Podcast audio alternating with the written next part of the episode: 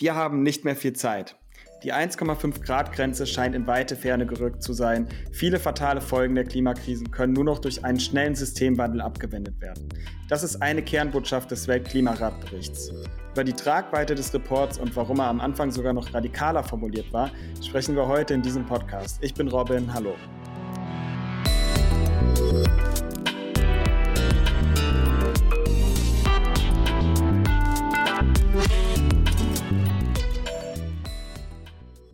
Hi, ich bin Ansi und wir haben heute zwei Klimajournalisten hier im Podcast, die den Klimanewsletter Treibhauspost gestartet haben. Herzlich willkommen, Julian und Manu. Wollt ihr euch einmal einfach selbst kurz vorstellen? Ja, unbedingt. Äh, hallo, mein Name ist Julian. Hi, ich bin Manu, freut uns hier zu sein. Ja, wollt ihr vielleicht ganz kurz noch erzählen, was macht ihr da bei Treibhauspost und äh, was kann man sich unter dem Projekt vorstellen? Das ist ein Newsletter und wir haben den Newsletter vor einem Jahr gestartet, ziemlich genau. Und ja, also uns geht es darum, äh, die Klimakrise zu beleuchten und äh, was wir auch versuchen, so einen Blick auf die Auswege aus der Krise zu werfen. Und was wir machen, ist alle zwei Wochen eine E-Mail zu verschicken an unsere LeserInnen. Und in dieser E-Mail behandeln wir dann genau ein Thema zur Klimakrise. Mhm. Und letztens war ja bei euch das Thema des neuen Berichts des Weltklimarats auch äh, ja, im Newsletter vertreten. Und in dem steht eigentlich sehr viel Wichtiges drin. Und wir standen so ein bisschen vor der Wahl, entweder wir schreiben jetzt einfach bei euch ab oder wir fragen euch mal, ob wir das äh, als Gastbeitrag bei uns veröffentlichen dürfen. Wir haben uns dann für die zweite Variante entschieden ähm, und haben uns sehr gefreut, dass das geklappt hat. Lasst uns mal genau über diese Recherche zu dem Artikel sprechen. Julian, du hast uns ja erzählt, dass du den Bericht schon letztes Jahr gelesen hast. Offiziell wurde der dritte Teil aber ja erst vor wenigen Wochen veröffentlicht. Wie kam es denn dazu? Also was ich äh, vor einem knappen Jahr schon gelesen habe, war ein Leak, ähm, eine Gruppe, die sich Scientist Rebellion nennt. Ähm, das sind aktivistische WissenschaftlerInnen, die eben solche Aktionen machen, wie solche Reports zu leaken oder irgendwelche Brücken zu blockieren oder Ministerien anzusprayen. Die hatte eine Vorabversion hochgeladen. Ähm, und die hat wahrscheinlich sogar mehr Aufmerksamkeit bekommen als jetzt der finale Report, sogar einfach weil da so ein bisschen ähm, dieser, dieser Sherlock Holmes-Faktor da noch so ein bisschen dabei war, dass, äh, dass sich halt JournalistInnen die Vorabversion durchlesen konnten, die war auch dann so ein bisschen verpixelt und ähm, das war, es war alles so ein bisschen secret und ähm, das Wichtige war aber natürlich der Inhalt. Und ähm, der hat sich jetzt leicht äh, verändert in der, zu, der, zu der finalen Version. Ähm, die wurde noch mehrfach überarbeitet, was ein normaler Prozess ist. Genau, deswegen hatte ich, oder ich und natürlich auch jeder, der da reinlesen wollte in diesen Leak, schon vorab ähm, einige Infos, ähm, in welche Richtung dieser IPCC-Report, dieser letzte Part davon gehen wird. Das hast du ja schon angesprochen, das ist quasi ein normaler Prozess, dass das nochmal verändert wird. Äh, welchen Prozess durchläuft denn so ein Bericht? Ja, einen ziemlich langen und ziemlich bürokratischen. Ähm, der, glaube ich, auch einige Leute erstmal abschreckt, weil es hört sich halt nach, das Ding heißt auch Sachstandsbericht. Ähm, also alle klingt irgendwie alles andere als äh, wie das wichtigste Dokument, was die Klimawissenschaft zu bieten hat auf der Welt. Ähm, das ist ein ganz langer wissenschaftlicher ähm, Prozess, also ganz viele Review-Prozesse, damit eben ja, ähm, ein, Wissen, ein, ein, Autor, der da mitgeschrieben hat, äh, sagte uns, damit wirklich jedes Komma im besten Fall irgendwie auf eine Quelle zurückzuführen ist. Und der Prozess, der so ein bisschen aneckt oder der Punkt da drin ist, dass eben die Auftraggeberstaaten von der UN, weil der IPCC ein UN-Gremium ist, die Möglichkeit haben, mit selber mit, mit äh, Argumenten, also mit irgendwie im besten Fall wissenschaftlich belegbaren Argumenten, einzelne Punkte in diesem Report ja, anzufechten oder zu sagen, ja, das sehen wir ein bisschen anders. Ähm, da haben wir vielleicht gerade andere, könnt ihr, könnt ihr uns das beweisen oder sind die Daten jetzt wirklich so? Und das wirkt auf den ersten Blick ein bisschen befremdlich, weil warum können da jetzt irgendwelche Staaten irgendwelche Kommentare machen? Das führt allerdings dazu, dass am Ende ein Bericht da ist, ein Dokument vorliegt, wo wirklich alle UN-Staaten, also alle Regierungen der Welt, inklusive China und Saudi-Arabien, dem zugestimmt haben und sagen, jo, alles klar, so wie es da jetzt steht, das gehen wir mit. Es hat ja aber auch dazu geführt, dass eben bestimmte Passagen eben rausgestrichen wurden von gerade Ländern wie zum Beispiel Saudi-Arabien. Welche Aussagen haben es denn nicht in die finale Veröffentlichung geschafft? Dazu vielleicht nochmal ganz äh, kurz der, äh, der, die Bemerkung, dass nicht die Länder tatsächlich die Passagen rauskürzen oder wegstreichen können. Also das ist gar nicht möglich, formal auch einfach nicht. Sondern das geht immer noch über einen wissenschaftlichen Prozess äh, und wird von den LeitautorInnen vom IPCC dann eben äh, durchgeführt. Und was man sagen muss, ist, dass also alles, was da drin steht, ist, ähm, kann man absolut für bare Münze nehmen. Also da steht überhaupt nichts Falsches drin. Ähm, was allerdings schon so ist, ist, dass ähm, es unterschiedlich explizit dargestellt werden kann. Also in, der, in einem Leak zum Beispiel war noch relativ deutlich, dass eine fleischärmere Ernährung halt auch die ist, die weniger CO2 ausstößt. Und im finalen Bericht war dann auf einmal das Wort Meat, also Fleisch, überhaupt nicht mehr mit drin. Und wenn man geguckt hat, okay, wie ist denn jetzt aber dieses super wichtige Thema abgedeckt, dann hat man halt gelesen, okay, eine sustainable, healthy diet wäre äh, das angemessene und wäre eine gute Maßnahme, eben um äh, CO2 einzusparen. Und dann musste man in eine Fußnote gucken, was denn jetzt Sustainable Healthy Diet heißt. Und da stand dann wiederum drin, ja, ausgewogen aus verschiedenen äh, pflanzlichen äh, Inhaltsstoffen und aus auch nachhaltigem ähm, Fleisch, äh, Fleisch, Fleischproduktion.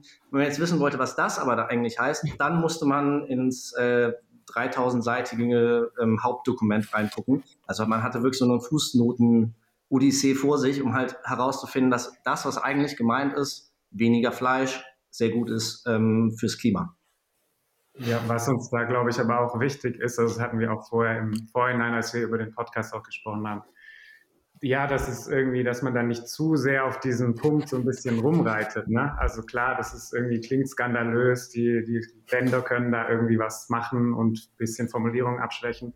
Aber man muss ja auch gucken, was wäre die Alternative. Alternative wäre, dass man halt eben keinen Bericht hätte, wo alle Staaten der Welt ähm, der UN quasi unterzeichnet haben und da äh, sich eine gemeinsame Grundlage geschaffen haben, die eben auch äh, für Politik zur Handlungsleitung dient und so weiter. Also es ist eigentlich schon eine sehr große Errungenschaft und ähm, sie geht halt einher mit Kompromissen, mit gewissen Kompromissen, aber an sich ist es, glaube ich, wichtig, dass man da nicht zu sehr drauf rumreitet, sondern auch anerkennt, was da für eine Leistung steht, dass es ein super wichtiger Bericht ist und dass man mit diesem Bericht ähm, einfach, ja, eine internationale Handlungsanleitung quasi hat, was man tun muss in der Politik. Absolut. Ähm, und ja, es steht eventuell etwas weniger explizit eben drin, wie im, beim Leak oder beim allerersten, ähm, bei der 1.0-Version sozusagen. Aber genau, wie du gerade gesagt hast, es geht ja letztendlich darum, ähm, was sind die Maßnahmen und was sind jetzt die Lösungen, die der, die der IPCC mitgibt. Und ähm, genau. Die stehen noch drin. Die stehen ja. halt eben einfach alle drin ich glaube, da sind wir genau schon bei dem Thema, wo wir so hinwollen. Der Bericht besteht ja eben nicht nur aus diesen mahnenden Worten, sondern ja auch aus Handlungsoptionen für politische Entscheidungen. In welchen Bereichen ergeben sich denn da so To-Dos für die Weltgemeinschaft? Was habt ihr da herausgefunden oder herausgearbeitet? Mhm.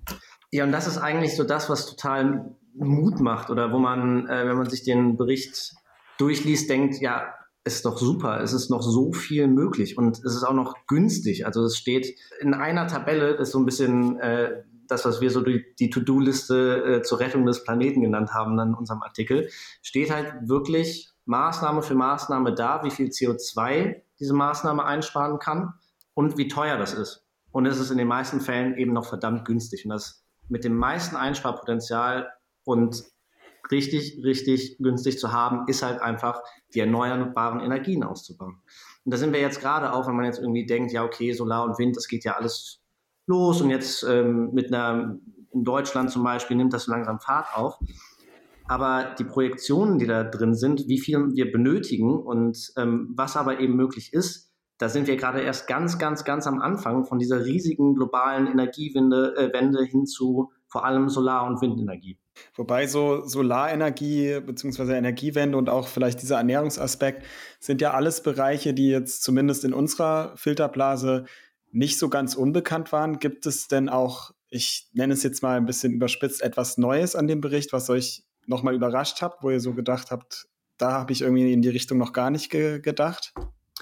Ja, ähm, auf jeden Fall. Das sind, das waren zwei Sachen. Ähm, zum einen ähm, war das, dass in diesem Bericht das erste Mal ähm, explizit drin stand oder explizit analysiert wurde, inwieweit ähm, verschiedene Maßnahmen für Klimaschutz, also eben Energiewende, ähm, eine Ernährungsumstellung, ähm, Elektromobilität etc., wie die alle zusammengehen können mit sozialen Entwicklungszielen, also mit den SDGs, den Sustainable Development Goals von der UN. Und da gibt es eine Tabelle drin, ähm, wo ein Plus anzeigt, dass da Synergien äh, herrschen, also dass, dass das positive Wechselwirkungen hat, die positiv aufeinander abfärben. Und diese Tabelle ist voller Plusse. Mhm. Also diese nachhaltigen Entwicklungsziele zu erreichen, gehen komplett damit einher, Klimaschutzmaßnahmen auszubauen. Und das war relativ neu in diesem Bericht. Ne? Das war vorher nie so krass Thema. Mich hat auch noch eine andere Sache, ähm, ja, nicht verwundert, aber das ist mir aufgefallen, und zwar, dass ähm, der Blick auch auf die VerbraucherInnen gelegt wurde. Das war, glaube ich, vorher gar nicht so sehr der Fall, aber diesmal ist wirklich beschrieben worden, dass die VerbraucherInnen eben auch sehr viel tun können. Also wenn die ihr Verhalten ändern, dann kann das sehr, sehr viel bringen, gerade im Bereich Ernährung und in anderen Bereichen auch noch, ähm, Wohnen und so. Aber Ernährung war, glaube ich, so der, der größte Bereich. Und das ist schon auch bemerkenswert, dass es halt dieser Bericht sich im Grunde eigentlich auch an die, an die normalen Leute, sag ich jetzt mal, richtet und nicht nur an die EntscheidungsträgerInnen. Ähm, genau, Total. dass da auch sehr viel zu holen ist. Ja, das finde ich auch richtig spannend. Also beides tatsächlich. Vielleicht kannst du, Julian, mal so ein Beispiel nennen für so eine, für so ein Plus, Plus, Plus Synergie. Hast du da gerade noch was im Kopf? Ja, äh, dieses, also das Thema ähm, weniger Fleisch essen, wir hatten es jetzt gerade schon ein, zweimal, ist halt wirklich die eine Maßnahme, wo man auf Verbraucherinnenseite am meisten tun kann. Also auch noch deutlich mehr als, äh, oder es ist, es ist, ist ja im globalen Maßstab betrachtet, deswegen muss man natürlich ein bisschen unterscheiden zwischen wir hier in Deutschland oder äh, ein Mensch in China oder ein äh, Mensch in, in Jordanien oder was auch immer diese Maßnahme, wenn, wenn wir unsere Ernährung umstellen und mehr Pflanzen essen, ausgewogener essen, äh, uns auch einfach gesünder ernähren, dann hätte das eine positive Wechselwirkung noch, was unsere Meere angeht, unsere Böden angeht. Wir müssten, wir müssten weniger düngen. Es hätte total positive Auswirkungen auf unsere Landflächennutzung. Also es müssten ja viel weniger Futtermittel angebaut werden ganz viel von dem, was momentan auf unseren Feldern wächst, landet ja zuerst mal im Magen von Nutztieren, bevor diese dann gegessen werden können. Und das ist total ineffizient, vor allem, weil unsere Bevölkerung noch weiter wachsen wird. Wir müssen halt irgendwie gucken, wie wir mit den gegebenen ähm, planetaren Grenzen, die wir haben, ähm, die Menschen ernähren können, ohne dass sie sich jeden, ohne dass sie ungesund ernähren, jeden Tag von, von Kartoffeln leben müssen oder im besten Fall ähm, oder im, im schlimmsten Fall eben zu wenig zu essen haben. Finde ich total spannend und hängt ja dann auch wieder mit dem zusammen, was Manu gesagt hat. Im Endeffekt ist es auch eine Entscheidung von dem der Verbraucherin, ähm, sich anders zu ernähren, was ja auch dann viel mit Selbstermächtigung zu tun hat, dass man eben nicht nur von den politischen ja, Entscheidungsträgern abhängig ist. Der Bericht schneidet ja außerdem ein weiteres wichtiges Thema an, nämlich äh, Degrowth oder BIP, Nichtwachstum. Mm, und ich glaube, das war in der ursprünglichen Fassung, wo es eben heißt, mehrere Studien kommen zu dem Ergebnis, dass nur ein Postwachstumsansatz eine Klimastabilisierung unter zwei Grad ermöglicht. Das klingt ja jetzt erstmal nach einem ziemlich radikalen Systemwechsel. Mm, hat euch das auch überrascht, dass das wirklich auch von, von WissenschaftlerInnen mal so explizit gesagt wird?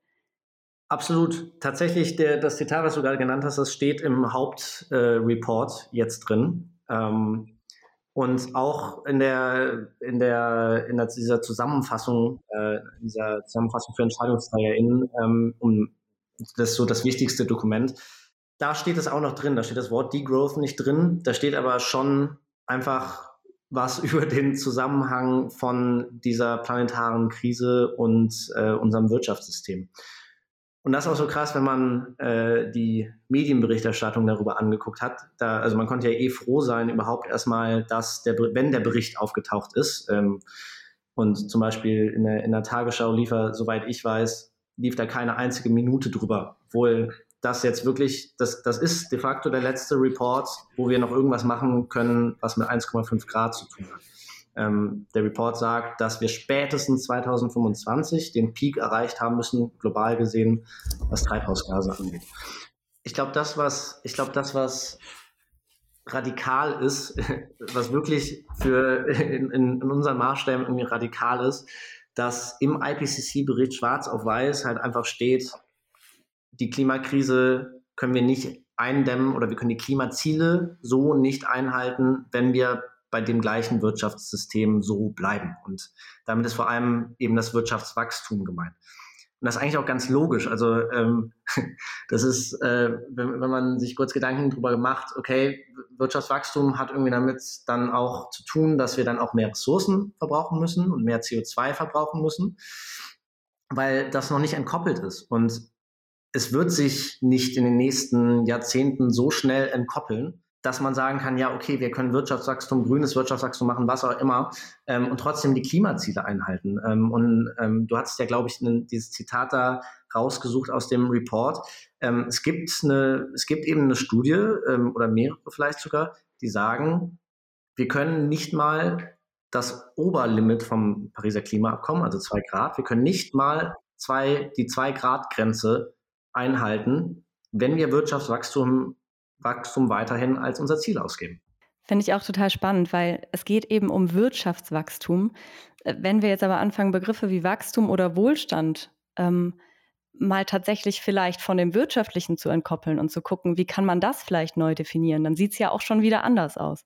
Absolut, genau. Ähm, da steht ja nicht drin, wir wir müssen jetzt aufhören, glücklicher zu werden. Alle, alle hungern oder so, das ist ja gar nicht der Punkt, sondern genau, es geht darum, diesen Kapitalismus in der jetzigen Form, der ja ausufernd ist und alle möglichen Lebensbereiche auch kolonisiert, dass man das halt in den Griff kriegt und dass man da aufhört zu versuchen, überall noch Wertschöpfung zu finden, wo es kein, eigentlich keine geben kann. Und das hört, das, das, das ist genau das, was sich halt eben so radikal anhört. So, okay, ähm, irgendwie ähm, keine Ahnung, könnte, könnte halt hier auch auf irgendeiner Häuserwand gesprayt sein, äh, Kapitalismus beenden oder überwinden und ähm, Wohlstand neu definieren.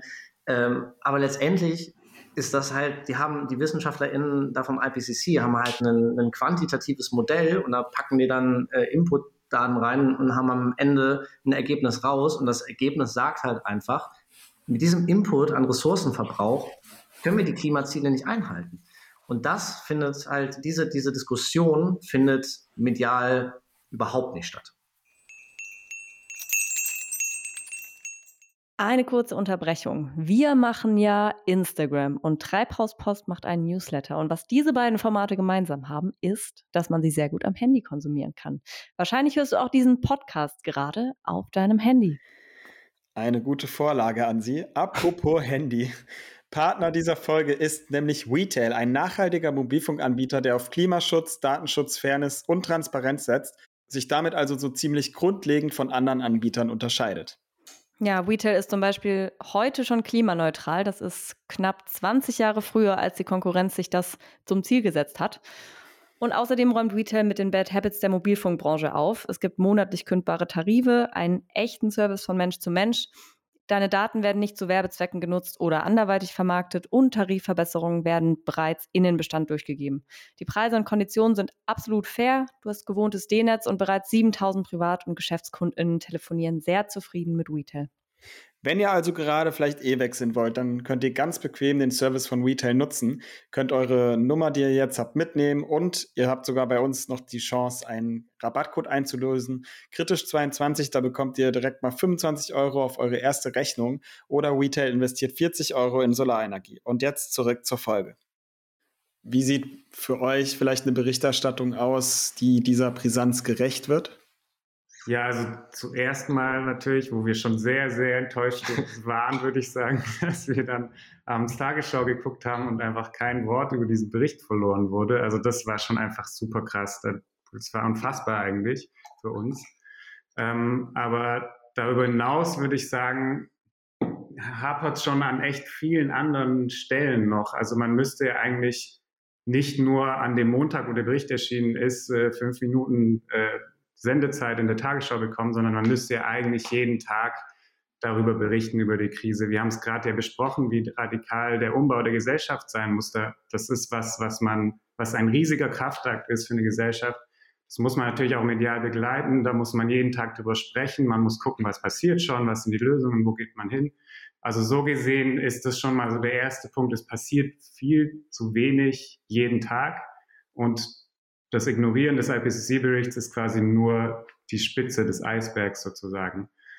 Ähm, eine andere Sache ist aber auch, dass ich glaube, man in der auch ja viele JournalistInnen der Dimension des Problems irgendwie nicht gerecht werden. Also es wird so gesehen wie ein Problem neben vielen anderen und viel schlimmer noch, es wird dann irgendwie als siebtes Problem von sieben Problemen gesehen, nach Corona, nach dem Krieg gegen Ukraine und so weiter.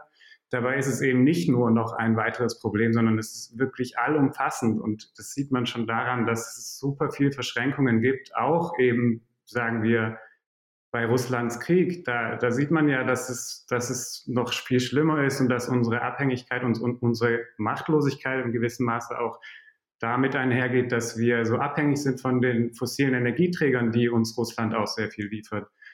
Ähm, auch soziale und globale Ungerechtigkeiten und so weiter hängen mit der Klimakrise zusammen. Auch Corona, also da, an sowas kann man ja auch sehen, diese, die Zerstörung von Ökosystemen führt dazu, dass wir immer mehr Zoonosen haben werden und auch das begünstigt einfach Pandemien. Das zeigt ja schon alles, wo überall ähm, da Verschränkungen sind. Ähm, aber auch andersrum betrachtet, wenn man nur die Klimakrise sich anguckt und versucht, die entscheidenden Fragen zu beantworten, ähm, die ähm, im Zusammenhang mit der Krise stehen, zum Beispiel, ja, wie, wie schaffen wir es, das zu lösen? Warum Warum wird politisch so wenig getan? Warum verschließen aber auch vielleicht so viele Menschen die Augen vor der Krise? Das sind super wichtige Fragen und wenn man versucht, die zu beantworten, dann ist das nicht einfach nur das Ressort Klima, sondern das berührt alle möglichen Bereiche, sei es zum Beispiel ähm, ja auch wieder soziale Ungleichheit und äh, wachsende nationalistische Tendenzen. Und wie versperrt das vielleicht unseren Blick auf das Problem, die Fake News, wie versperrt das unseren Blick auf, auf das Problem, ähm, aber auch äh, viele andere Dinge, zum Beispiel, was ist ich, fehlende Diversität in, in wichtigen Entscheidungspositionen. Wir haben da vor allem jetzt alte weiße Männer und da muss man sich auch fragen, wie, wie führt das vielleicht auch dazu, dass wir nicht richtig über diese Krise diskutieren können und, und uns überlegen können, ähm, wo soll es hingehen und was machen wir? Absolut. Und wir haben, wir haben halt die, also die Menschen, die uns als Entscheidungsträger in, in diese Krise geführt haben, sind weiterhin häufig eben in dieser Funktion und haben ein Interesse dran, dass es auch weiterhin so läuft. Und die haben auch teilweise ein Interesse dran, dass eben die Facts jetzt aus dem IPCC-Bericht oder über überhaupt Klimawissen nicht tiefgehend in einer breiteren, in einer breiten Bevölkerungsschicht ankommt also weil du gefragt hast, wie soll die Berichterstattung in den Medien aussehen, eben nicht so, dass es einfach ein Problem neben vielen anderen ist, sondern dass es einfach ein Querschnittsthema ist und es muss wirklich in jeder Berichterstattung mitgedacht werden. Ja, definitiv. Vielleicht sind auch diese Ressorts einfach generell nicht mehr so zeitgemäß. Ne? Das denke ich mir mhm. auch oft, dass halt Klimakrise ist kein Wissenschaftsthema, sondern das ist Politik, das ist Wirtschaft, das ist äh, genau alles miteinander verflochten und sollte auch ja, seinen Platz auch dort finden, definitiv. Ihr habt ja einen Klimanewsletter, das heißt, ihr habt das Glück, euch nur mit dem Thema Klima auseinanderzusetzen. Manchmal geht es bei euch ja auch um Gefühle. Wie emotional darf Klimaberichterstattung sein und wie emotional muss sie vielleicht auch manchmal sein? Ja, die Frage, die Frage ist immer, was ist, was, was das Ziel erstmal auch von dem, was ihr macht, von dem, was wir machen. Und ähm, wir haben ja, glaube ich, beide so ein bisschen die Freiheiten, unsere Inhalte so zu gestalten, wie wir Lust haben oder wo wir auch denken, irgendwie, dass ähm, das ist irgendwie zielführend. Und ich glaube, es ist ganz wichtig, irgendwie so diesen, diesen Türsteher, den jeder von uns im Kopf hat, wenn es um ernste Themen geht, irgendwie zu überwinden, ähm, dass die Diskussion durchdringt ins Hören und da vielleicht so ein paar Synapsen anregt. Und was wir bei, bei Treibhauspost in unserem Newsletter versuchen, ist ja recht ernste Themen dann doch auch immer ähm, zu kombinieren mit einem mit einer bestimmten ähm, innovativen formalen Aufbereitung. Also wir haben zum Beispiel das Thema fossilen Lobbyismus aufbereitet ähm, in, in, einem Perspektivwechsel. Also ähm, wenn man das liest, ist man dieser Lobbyist, der über Jahrzehnte hinweg äh, versucht, die Öffentlichkeit zu täuschen und ähm, man schlüpft wirklich in die Schuhe und denkt sich dann mit diesem Protagonisten zusammen die bestmöglichen Werbekampagnen aus, um, um Leute hinter das, Licht zu führen, dass die Klimakrise nicht echt ist. Also und, man fiebert schon so ein bisschen mit als, als Leser. und ähm, so, ich glaube, dass man mit solchen Formaten gut diesen Türsteher im Kopf eben überwinden kann und sagen kann, okay, das ist jetzt nicht einfach nur ein Infotext, nachdem ich danach schlechter gelaunt bin, sondern das ist in irgendeiner Form was, womit ich wo ich, den ich weiterdenken kann oder den ich erleben kann. Und insofern ist es, glaube ich, gerade für unsere ähm, Indie-Formate durchaus super wichtig ähm, zu emotionalisieren, auf äh, eine gewisse Art und Weise zumindest. Ich glaube auch, dass wir vielleicht so ein bisschen beides brauchen. Also wir brauchen natürlich auch die sachlichen und furztrockenen Texte, sage ich mal, also die, die einfach aufbereiten, was ist gerade das Problem, was sind die Lösungen, was sind auch die technischen Lösungen und so weiter. Aber natürlich ist das die Krise auch so komplex und, und auch ja, was, was irgendwie den Türsteher dann den Kopf quasi auftreten lässt. Aber darum ist es ja dann auch umso wichtiger, diese Krise erlebbar zu machen. Und das schafft man eben durch emotionale Nähe. Und deswegen ist es, glaube ich, super, super wichtig, dass man das macht. Und ähm, ich glaube auch, dass es deswegen auch voll wichtig ist, so menschliche Geschichten zu erzählen. Also nicht nur diese Charts und äh, Zusammenfassungen von Reporten und so, sondern auch so menschliche Geschichten, wie zum Beispiel, wir hatten letztens ein Model, die es super liebt zu modeln, aber die Modeindustrie natürlich super schmutzig ist, eine der schmutzigsten weltweit.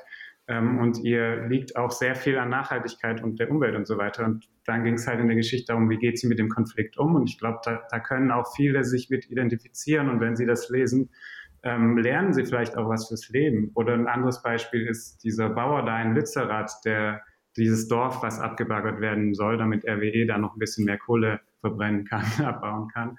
Ähm, da gab es einen Bauer, der ist da bis zuletzt geblieben, der letzte, der noch in diesem Dorf war, alle anderen sind abgehauen und er hat sich quasi gewehrt, hat, hat, hat geklagt und so weiter. Und das sind Geschichten, die muss man halt erzählen, weil also das sind einfach ist super spannend und das nimmt einen ja auch mit und das macht die Krise auch erlebbar und deswegen ist es, glaube ich, mega wichtig.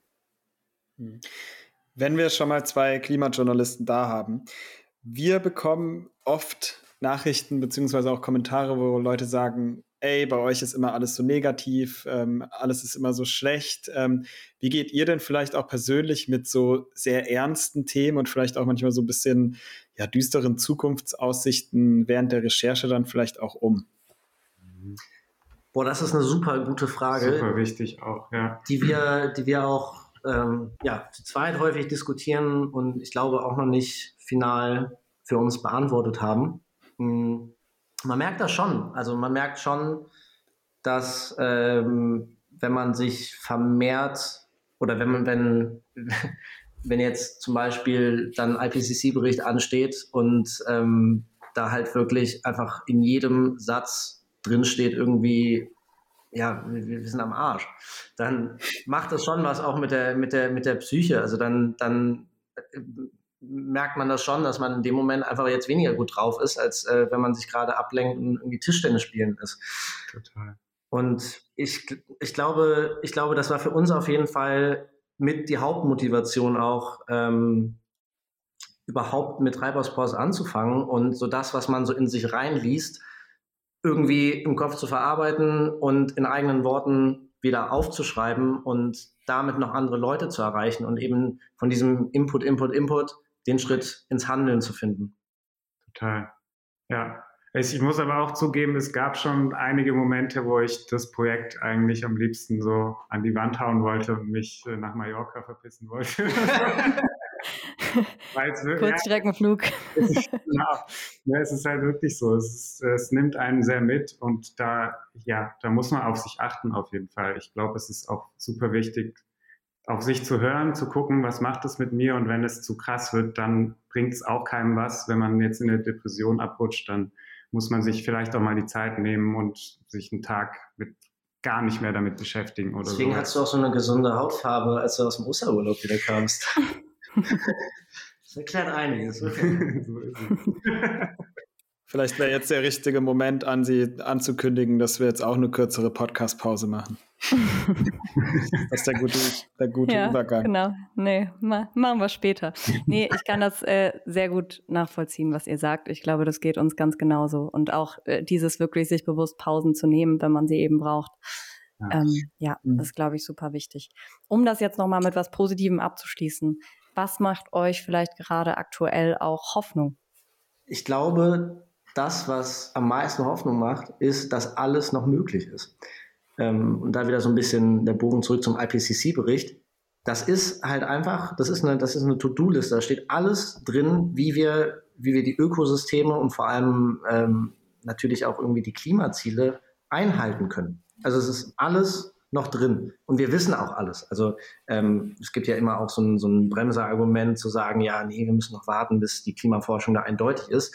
Nee, die ist eindeutig. Die ist komplett eindeutig und man weiß ganz genau, was man machen muss, um 1,5 bis 2 Grad einzuhalten. Und es ist einfach noch möglich, zumindest die 2 Grad einzuhalten. Und damit kann man jetzt anfangen, möglichst schnell, möglichst effizient Klimaschutz zu machen. Und ich glaube, das, das ist das, was mir zumindest ähm, dann in letzter Instanz auch immer wieder Hoffnung gibt.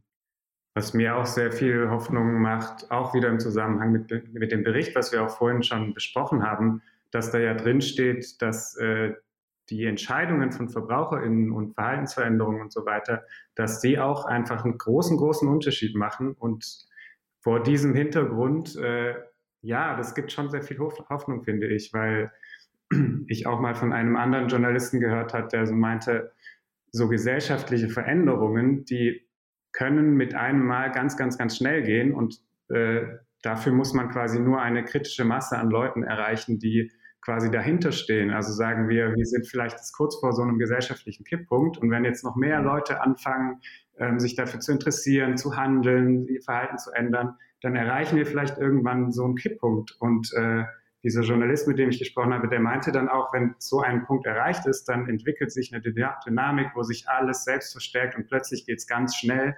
Und ähm, darauf hoffe ich so ein bisschen. Also das ist so dieses, ja, das, was mir wirklich Hoffnung gibt, dass es vielleicht wirklich irgendwann richtig, richtig schnell gehen kann. Total. Und letztendlich, die stehen alle Anzeichen eigentlich genau darauf. Wenn wir ein bisschen rauszoomen und nicht vielleicht Zeithorizont äh, von einer Legislaturperiode oder von, von heute auf morgen sehen, sondern so ein bisschen rauszoomen, wie war das Verständnis für, für die Klimakrise vor, vor fünf, vor zehn oder vor 20 Jahren, dann sind wir, glaube ich, gerade mittendrin oder am, am Anfang ähm, von einer riesigen Bewegung, zumindest hier jetzt in Deutschland oder teilweise auch in Europa und dann hoffentlich hat das dann, aus, hat das dann auch Strahlkraft äh, noch in andere Länder.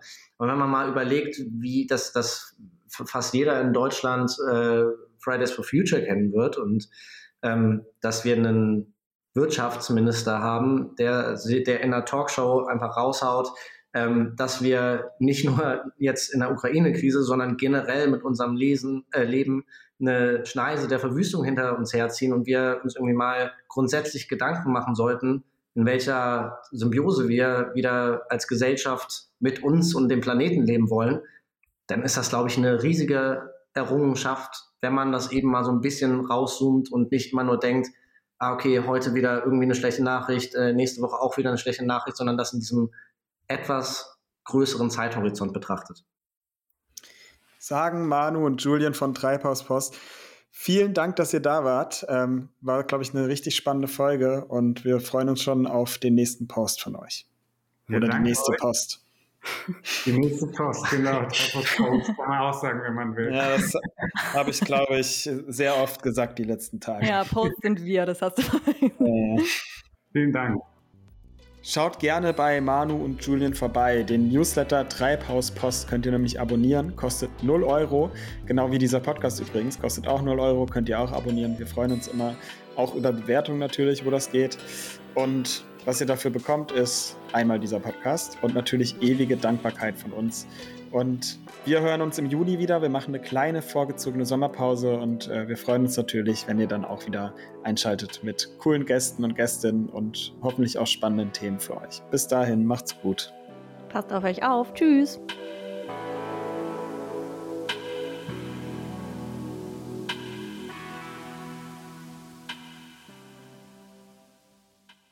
Dein Podcast-Label aus Berlin. Podlabel